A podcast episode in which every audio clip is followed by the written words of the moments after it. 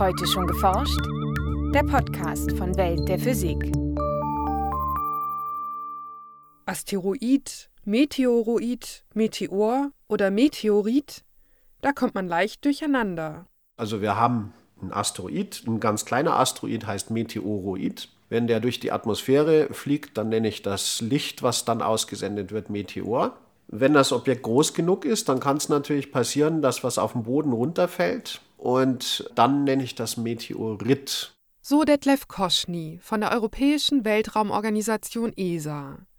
In dieser Folge des Podcasts erklärt der Wissenschaftler, wie Asteroiden entstanden, wie er und seine Kollegen diese Gesteinsbrocken im All aufspüren und was passiert, wenn sie vom Himmel fallen. Viel Spaß beim Hören wünscht Jana Harlos. Neben Planeten und Monden gibt es in unserem Sonnensystem noch viele weitere Gesteinsbrocken, die um die Sonne kreisen. Manche kommen der Erde auf ihrer Flugbahn irgendwann einmal sehr nah.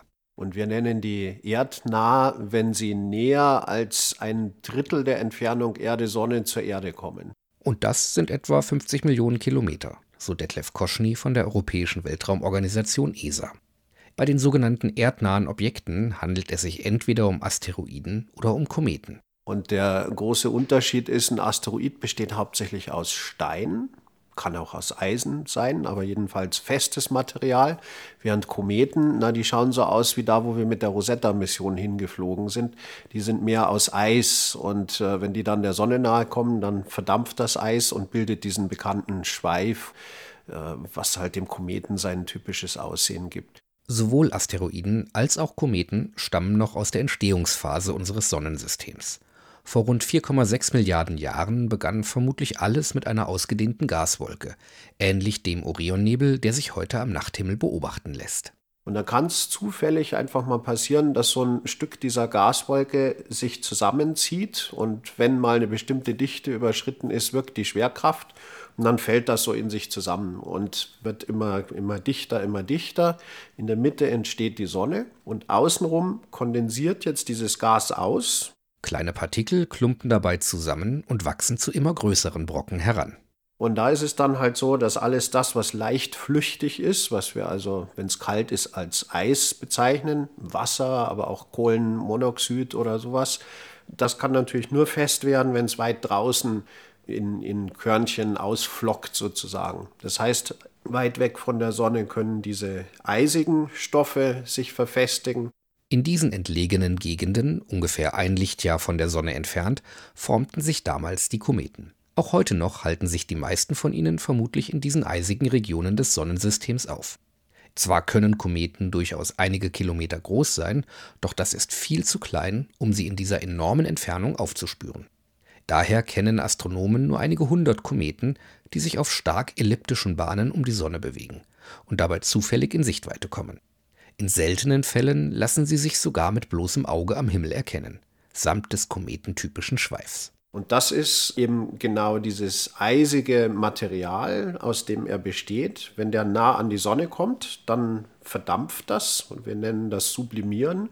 Das geht von festen direkt in den gasförmigen Zustand über und dann wird das vom Sonnenwind von der Sonne weggedrückt und das bildet dann diesen schönen Schweif. Asteroiden sind dagegen deutlich unscheinbarer am Himmel. Ein Asteroid hingegen, der ist einfach ein Lichtpunkt, so wie ein Stern am Himmel, nur dass er sich bewegt. Wenn ich also da auch mit dem Fernrohr Bilder mache und sag mal eine Stunde lang den verfolge, dann muss ich schon eine Weile gucken. Also so richtig ganz schnell geht das nicht. Mit einfach bloßem Auge kannte man das nicht sehen. Aber dann sieht man, wie der zwischen den Fixsternen sich weiter bewegt. Auch Asteroiden entstanden bereits in der Frühzeit des Sonnensystems. Genau wie die flüchtigen Stoffe in den äußeren Bereichen des Sonnensystems kondensierten in den inneren Bereichen nicht flüchtige chemische Elemente wie Silizium oder Eisen und wuchsen im Laufe der Zeit zu Gesteinsbrocken heran. Dann entstehen erstmal sogenannte Planetesimale. Das sind so metergroße bis einige zehn Meter große Felsbrocken. Die stoßen irgendwie zusammen, ganz am Anfang der Entstehung des Sonnensystems.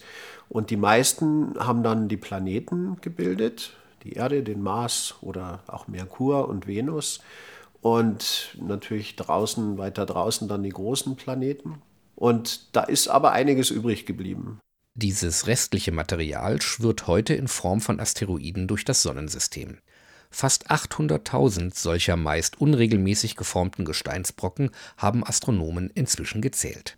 Das hört sich viel an, aber wenn ich die Masse zusammennehme, die sind ja alle dann bloß so ein paar zehn Meter groß, die größten vielleicht ein paar Kilometer, dann ist das immer noch weniger als die Masse, die unsere Erde hat. Also es ist nicht so viel in der Masse, aber einfach die Anzahl ist groß. Die meisten Asteroiden halten sich im sogenannten Hauptgürtel auf, zwischen den Planetenbahnen von Mars und Jupiter. Der Gasriese Jupiter vereint rund 70 Prozent der Gesamtmasse aller Planeten des Sonnensystems in sich und lenkt immer mal wieder einige der Asteroiden mit seiner gewaltigen Anziehungskraft von deren Bahn ab. Manche der Gesteinsbrocken fliegen dadurch aus dem Sonnensystem hinaus, andere bewegen sich gen Sonne.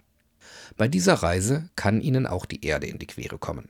Treffen die Gesteinsbrocken auf die Atmosphäre, leuchtet am Himmel eine Sternschnuppe auf. Das äh, Interessante ist, was man sich so eigentlich gar nicht vorstellen kann, wenn ich da am Himmel was leuchten sehe, dann ist der dahinter steckende Meteorit meistens viel kleiner, als man sich das gemeinhin vorstellt.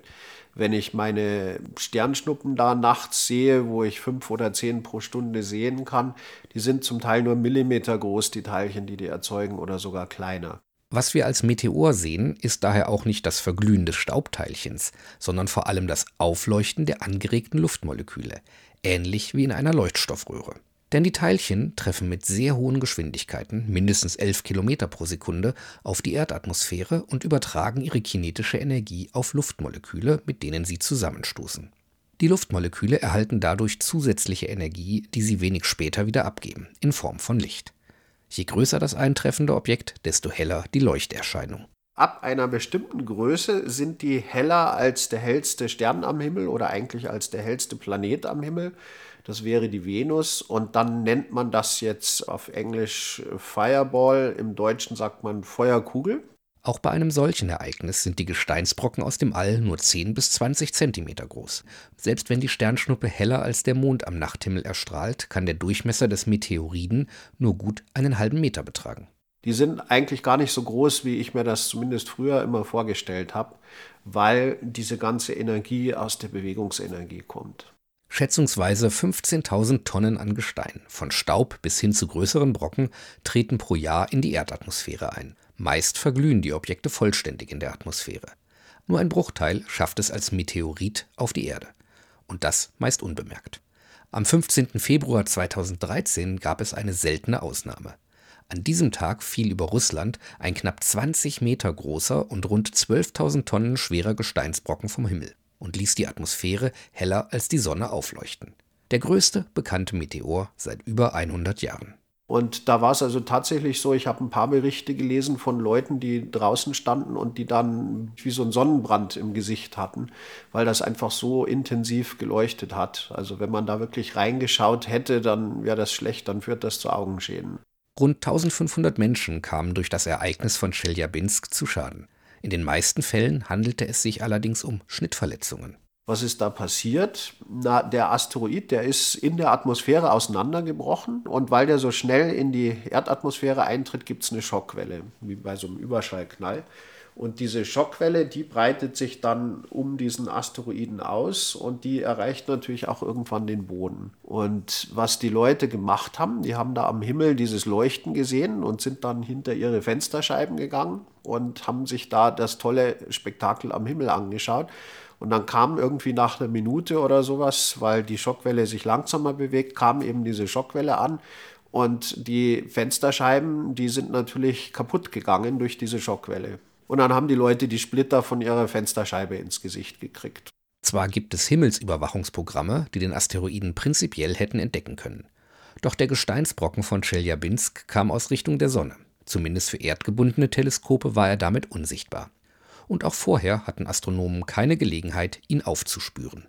Normalerweise sieht man sowas wie dieses Chelyabinsk-Objekt ein paar Jahre vorher. Ich meine, wenn der jetzt direkt auf die Erde trifft, dann ist ja wahrscheinlich so, dass er, sag mal, bei seinem vorigen Orbit nah an der Erde vorbeigeflogen ist oder vielleicht auch ein bisschen weiter weg. Und wir kennen also viele Objekte, wo wir jetzt ausrechnen können, dass der vielleicht in 50 oder 60 Jahren mal der Erde gefährlich nahe kommt. Und das kann ich jetzt schon sagen. Und dann ist es natürlich wurscht, aus welcher Richtung er jetzt kommt. Das kann ich dann vorher berechnen. Doch dieser Brocken kam der Erde in den vergangenen 30 Jahren nie so nah, dass man ihn mit Teleskopen auf der Erde hätte entdecken können. Bei einem Großteil der erdnahen Asteroiden funktioniert diese Strategie zum Glück. Mit mehreren Observatorien rund um den Globus suchen Astronomen den gesamten Himmel nach verdächtigen Objekten ab. Und das geht so, ich mache ein Bild von irgendeiner Stelle am Himmel und nach zehn Minuten mache ich wieder ein Bild und nach zehn Minuten mache ich noch ein Bild. Und dann tue ich die, wir nennen das Blinken, also man schaut sich die drei Bilder am Computer ganz schnell hintereinander an und die Sterne, die stehen da halt, wo sie stehen, die bewegen sich nicht. Ich überlagere die Bilder dann so, dass die Sterne immer an der gleichen Stelle sind. Und dann sehe ich irgend so Stern, der macht blapp, blapp, blapp und hüpft so durchs Gesichtsfeld durch. Und wenn der das auf einer geraden Linie tut, in diesen zehn Minuten sieht man da noch nicht, dass der jetzt in Wirklichkeit auf einer Ellipsenbahn fliegt dann ist das entweder ein Bildfehler, aber da kann man Vorkehrungen treffen, oder ist es eben ein Asteroid. So kann ich die überwachen, so kann ich die entdecken. Sobald die Astronomen einen Asteroiden aufgespürt haben, berechnen sie anhand der Beobachtungsdaten dessen künftige Flugbahn um die Sonne, 100 Jahre im Voraus. Das ist allerdings gar nicht so einfach, denn auf seiner Reise wird er durch zahlreiche Faktoren beeinflusst, etwa durch die Anziehungskraft von Planeten wie Jupiter, Saturn oder Erde. Daher sind Folgebeobachtungen durch Profis, aber auch durch Amateurastronomen extrem wichtig. Kommt ein Objekt unserem Planeten näher als drei oder vier Millionen Kilometer, das entspricht etwa der zehnfachen Distanz zum Mond, schauen die Wissenschaftler auch mit Radarteleskopen hin. Und mit denen kann ich dann aber ganz tolle Messungen machen. Ich kann genau sagen, wie groß ist der Asteroid eigentlich. Ich kann messen, aus was für Material der ist. Das sieht man dann an der Art, wie die Radarwellen reflektiert werden. Und das wird also dann auch benutzt, um Beobachtungen von Asteroiden zu machen die dann über das, was ich mit optischen Teleskopen machen kann, hinausgeht. Hätte man das Objekt von Chelyabinsk frühzeitig entdeckt, hätte sich einiges an Schaden abwenden lassen, ist sich Detlef Koschny sicher. Wenn ich jetzt gewusst hätte, dass das Objekt kommt, dann hätte ich die Katastrophenschutzbehörden informiert und da werden auch ganz klare Protokolle im Moment entwickelt, damit wir wissen, mit wem wir da reden müssen. Und die Katastrophenschutzbehörde, die trainieren wir auch gerade, also in Europa und die Amerikaner machen das Gleiche, mit denen reden wir, denen erzählen wir, was da passiert. Und dann wissen die, was sie machen müssen. Und in dem Fall von Chelyabinsk hätten die die Radiostation angerufen und hätten gesagt, hey Leute, da kommt ein Asteroid, mach mal eine Durchsage in der Früh, sag, in der Stunde kommt dieses Teil runter, die Leute möchten bitte ihre Fenster aufmachen, sich nicht dahinter stellen, sondern wenn sie das sehen wollen, ins Freie gehen und sich draußen anschauen. Und dann wäre überhaupt nichts passiert. Um im Ernstfall schnell handeln zu können, vernetzen sich Detlef Koschny, der bei der ESA das Programm für erdnahe Objekte leitet, und seine Kollegen untereinander das ist der Teil, wo wir dann halt zum Beispiel mit den Vereinten Nationen diskutieren. Da treffen wir uns einmal im Jahr in Wien und reden auch mit den internationalen Kollegen, die sich mit dem gleichen Thema beschäftigen. Und da entwickeln wir Methoden und Verfahren, dass wir international uns auch informieren können. Dem Asteroid ist wurscht, wo die Grenze ist. Der, den interessiert das nicht. Das heißt, wenn ich jetzt ein Objekt entdecke, was sag mal auf Costa Rica runterfällt, ja, was mache ich denn dann? Und dann muss man eben diplomatische Kanäle aufbauen, um die zu informieren. In Europa richten Detlef Koschny und sein Team zudem Schnittstellen zu den Katastrophenschutzbehörden ein und schulen die Mitarbeiter dort. Ein bevorstehender Meteor in Bayern würde beispielsweise dem Weltraumlagezentrum in Uedem in Nordrhein-Westfalen gemeldet, das diese Informationen dann an die entsprechenden Stellen weiterleitet, um die Bevölkerung schnellstmöglich zu warnen. Dass ein kilometergroßes Objekt auf die Erde trifft und den Planeten praktisch unbewohnbar macht, wie vermutlich vor mehr als 60 Millionen Jahren geschehen, als die Dinosaurier ausstarben, hält Detlef Koschny aber für unwahrscheinlich. Denn solche riesigen Asteroiden sind nicht nur selten, sie sind auch bekannt. Mehr Sorgen bereiten ihm solche Brocken, wie sie in Russland vom Himmel fielen. Sowas wie Chelyabinsk mit den 20 Metern oder ein bisschen kleiner, das wird, sag mal, einmal alle 100 Jahre passieren, so im Durchschnitt. Ist natürlich Statistik, im Prinzip kann das morgen schon wieder passieren, aber statistisch gesehen passiert sowas einmal in 100 Jahren ungefähr, das weiß man nicht so genau, kann 50 Jahre, kann 500 sein, aber so um den Dreh. In den kommenden Jahren sollen deshalb weitere Teleskope entstehen, die den Himmel kontinuierlich nach Asteroiden absuchen. Und für den unwahrscheinlichen Fall, dass die Astronomen ein Objekt auf Kollisionskurs mit der Erde entdecken, das noch größer ist als das von Chelyabinsk, gibt es auch einen Plan. Und da könnte es sich lohnen, den irgendwie abzulenken. Das geht tatsächlich, das ist nicht bloß Science Fiction, das kann man machen. Und das haben wir aber noch nie ausprobiert. Und da ist im Moment eine Mission in Vorbereitung, wo die Amerikaner wirklich auf einen Asteroiden draufschießen. Wir nennen das äh, Kinetic Impactor. Ich nenne das kosmischen Auffahrunfall. Das ist wie wenn Sie mit Ihrem Auto auf ein anderes drauffahren, dann schiebt es das ja ein bisschen weg. Und das ist genau die Methode, die wir da verwenden. Impulsübertragung heißt das. Wenn ich also mit meinem Satelliten ganz schnell auf so einen Asteroiden draufknalle, da brauche ich keine Bombe und gar nichts. Das ist einfach die Bewegungsenergie. Dann verschiebt sich der ein ganz kleines bisschen. Testen wollen die Wissenschaftler das Verfahren an einem erdnahen Doppelasteroiden. Das Objekt namens Didymos setzt sich aus zwei Himmelskörpern mit einem Durchmesser von rund 780 bzw. 170 Metern zusammen, die sich gegenseitig umkreisen. 2022, wenn Didymos der Erde besonders nahe kommt, soll die Raumsonde DART der NASA bei dem Doppelasteroiden ankommen und mit einem Tempo von 6 Kilometern pro Sekunde direkt auf den kleineren der beiden Himmelskörper aufprallen. 2023 will die ESA schließlich die Raumsonde Hera zu dem Doppelsystem schicken, die Didymos genau unter die Lupe nimmt. Wenn ich verstehen will, wie weit habe ich denn den Asteroiden abgelenkt, muss ich ja wissen, wie groß war denn der eigentlich? Wie viel Masse hat denn der wirklich gehabt? Woraus besteht denn der nun eigentlich? Ist er porös oder war er fest? Und das muss man mit einem anderen Satelliten machen. Und das bereiten wir gerade vor.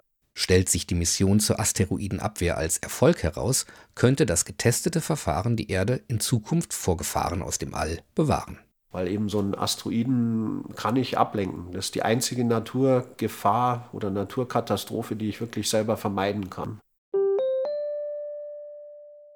Ein Beitrag von Franziska Konitzer, gesprochen von Jens Kube.